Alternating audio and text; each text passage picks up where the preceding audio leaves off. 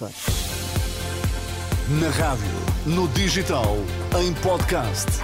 Música para sentir, informação para decidir.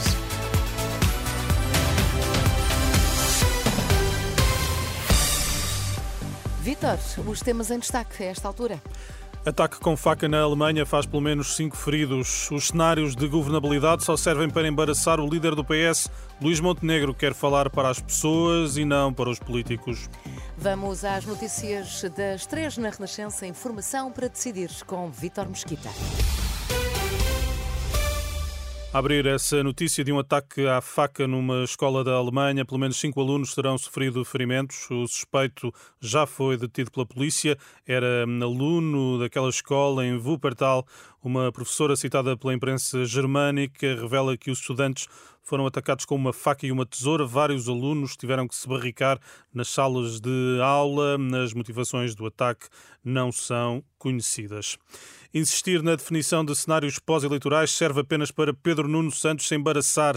Crítica de Luís Montenegro depois do secretário-geral do PS ter dito que se sente desobrigado de viabilizar um eventual governo minoritário da AD, tendo mais tarde esclarecido que exige reciprocidade e que mantém a posição eh, defendida no debate com o líder social-democrata Luís Montenegro, diz lamentar o que considera ser uma mudança constante de opinião. No entanto, refere que é tempo de falar às pessoas. Eu estou preocupado em falar não para os políticos. Eu estou preocupado em falar para as pessoas. Aqueles que não saem desse assunto são aqueles que não têm nada para dizer ao país. E depois, como não saem do assunto, enrolam-se e atropelam-se a eles próprios. Como é que é possível, em dois dias, ter quatro versões diferentes sobre o mesmo assunto? Luís Montenegro, nesta manhã no Algarve. Mariana Mortágua mantém o que disse sobre a avó depois desta quinta-feira, a revista Sábado avançar que a avó da líder do Bloco de Esquerda vive num apartamento de uma IPSS em Lisboa, com uma renda de 400 euros e estaria afinal protegida pela Lei Cristas. Mortágua fala numa tentativa de intoxicação da extrema-direita. A extrema-direita está hoje a fazer a sua segunda tentativa de intoxicação desta campanha eleitoral. O que eu disse e mantive é que a minha avó viveu 69 anos na mesma casa. Tinha 80 anos quando descobriu que aos 85 a sua renda podia saltar. E isso teria acontecido se a geringonça não tivesse suspendido a aplicação da Lei Cristas.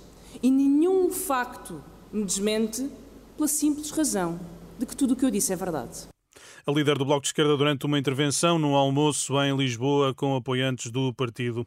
Mais de uma centena de técnicos superiores de diagnóstico e terapêutica manifestam-se hoje junto ao Ministério da Saúde em Lisboa. Estão contra o que classificam de discriminação e exigem uma carreira justa. É o segundo e último dia de greve destes trabalhadores que arrancou no norte e centro esta quarta-feira.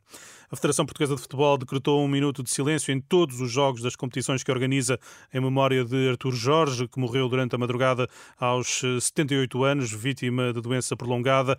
Já que escutamos várias reações, o presidente da Federação, Fernando Gomes, diz que o futebol perde uma das suas figuras mais emblemáticas.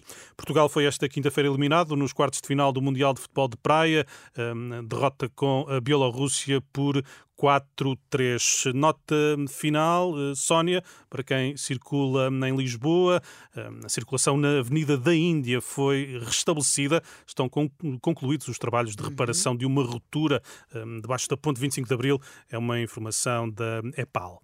Fica aí então essa informação muito útil. Vítor, é até amanhã para nós. Isso mesmo, até Fica amanhã. Bem, até amanhã.